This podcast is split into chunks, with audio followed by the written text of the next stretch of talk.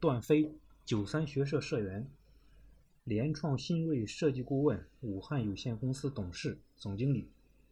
灾难是无法比较的，对每个受苦的人，他的灾难都是最大的。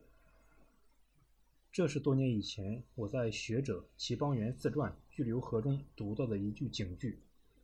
当目击新冠肺炎疫情重创无数家庭时，我更加感受到这句话的分量，同时也让我对自己的无力抗争感到扼腕。我期待用自己的专业特长贡献更多能量，阻止疫情肆虐我的家园，而不仅仅是捐赠几台呼吸机。二零二零年二月十四日凌晨，电话响起。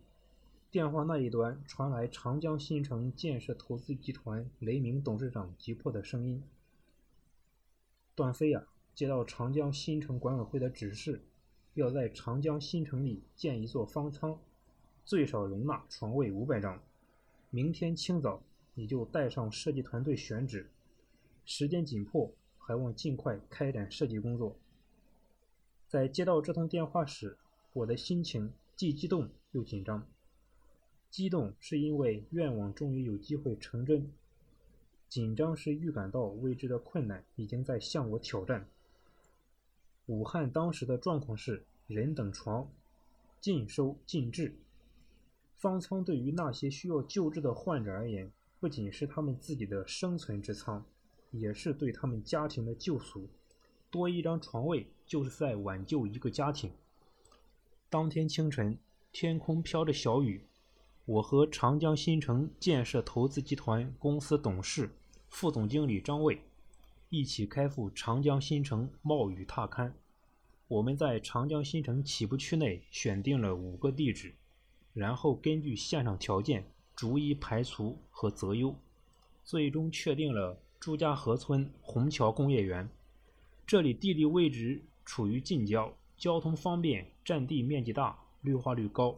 建筑主体与基础水电网络保有率比较完好。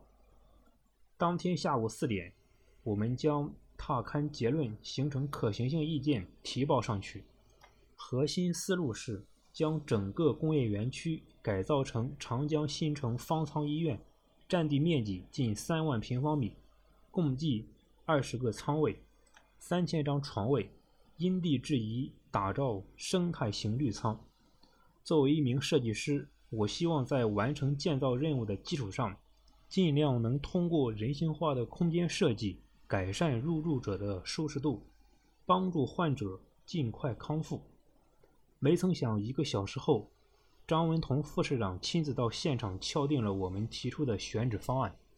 晚上九点，长江新城方舱医院建设指挥部风风火火地成立了。设计、建设、信息、消防、宣传、医疗六大板块主要负责团队悉数到场接受调度。此时我满怀荣誉与激动，因为国难当头，作为身在其中的一份子，能用自己的专业贡献一份力量，哪怕再危险也义不容辞。另外，作为总设计师，见证武汉最大规模方舱医院的诞生。可能是此生都不会再有的经历。虽然我对接下来的困难有一定的心理准备，但是没曾想超出预期太多。我父亲曾是一名从军十八年的老兵，记得小时候他给我讲的最多的就是岳飞精忠报国的故事。我父亲给我取名单子“飞”，也是寄希望我能成为岳飞一样的人。因此，宫中坚毅，天下己任，成为植根于我内心的精神体系。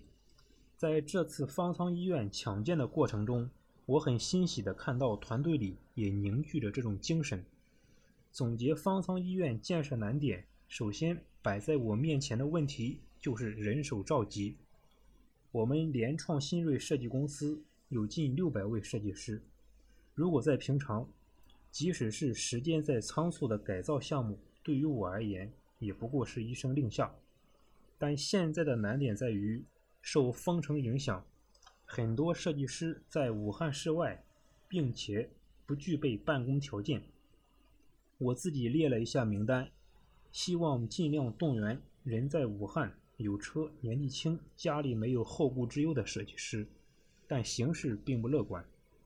在我与设计师的通话沟通中，有些员工表示身体不舒服，还有员工解释说长辈不让出门。这些状况一度让我感到有些颓唐。最终有近四十位设计师主动参与到这个项目中。我觉得他们都是英雄，都是勇士。彼时屋外疫情汹涌，人人自危。对于放弃舒适区到户外执行工作任务这项事情，首先要闯过自己的心理关隘，然后还要得到亲人的支持，而这一切都是没有任何酬劳的，只是出于爱与责任。在人员到位后，便是连续五天不眠不休的鏖战。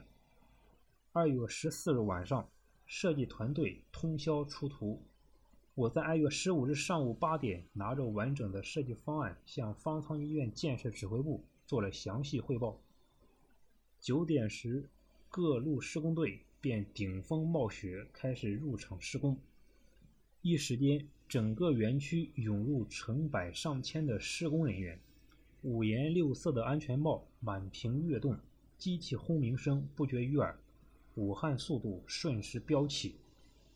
二月十五日，对于我率领的设计师团队而言，是一个重要节点，因为这一天是设计方案从纸上谈兵进入落地实施的关键时间点。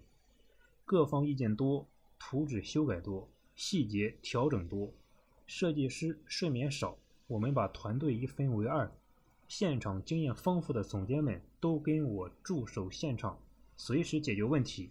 年轻一些的设计师在公司电脑上画图，所有在岗人员交替休息。那些太困太乏、眼皮快撑不开的设计师，其实也没处睡觉，只能去车上打个盹儿。二月十五日，这一天也是整个施工期最为艰难的一天。中午天降大雪，气温陡然降到了零下，设计师们一个个冻得手脸通红。裹上再多的衣服也挡不住户外作业时的严寒。偶尔听到团队成员的亲人给他们打来问候电话，他们也是报喜不报忧。岩壁不冷，烤着火呢，刚刚才补了一觉云云。作为团队的领导者，我内心感激，但无需多言，因为我们都明白这一天不是历史对我们的选择，而是我们选择了历史。荣誉的桂冠从来都是用荆棘编织而成。三千七百张床位，二十一个舱位，我和我的团队用了五天时间设计并建成了武汉最大的方舱医院。我以此为荣，引以为傲。全世界都没有类似方舱这种大型临时性传染病医院建造经验。为了确保交付使用，我们只能在设计出图时同步跟医疗团队。建设团队、消防团队多头沟通，并将应用与设计无缝对接。在这个过程中，我们既是设计指导，也是施工协调，同时还是现场监理。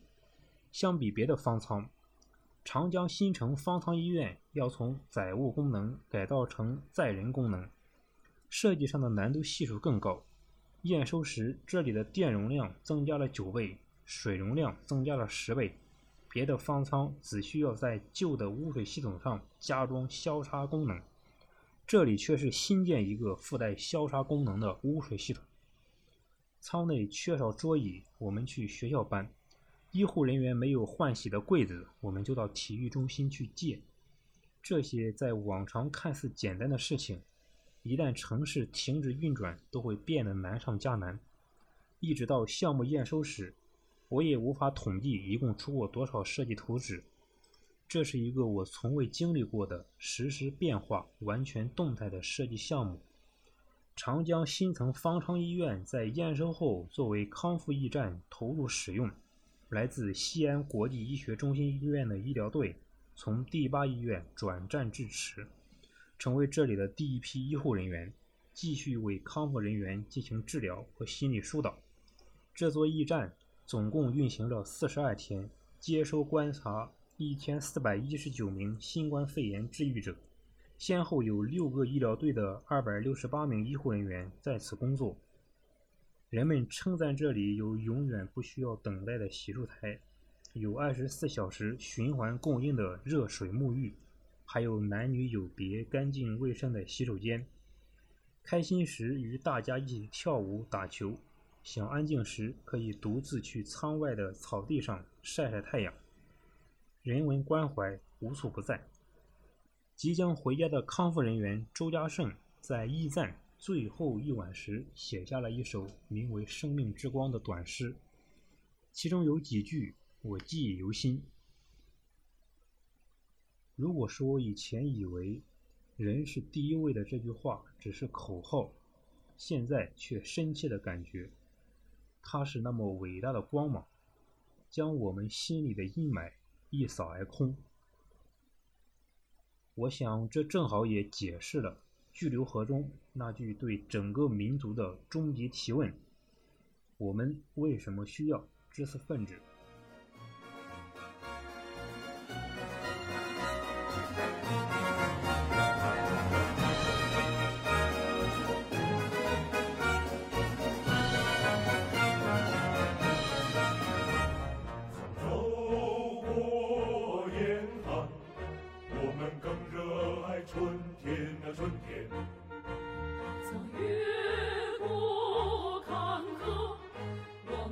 坚定信念那长路无言啊见证了我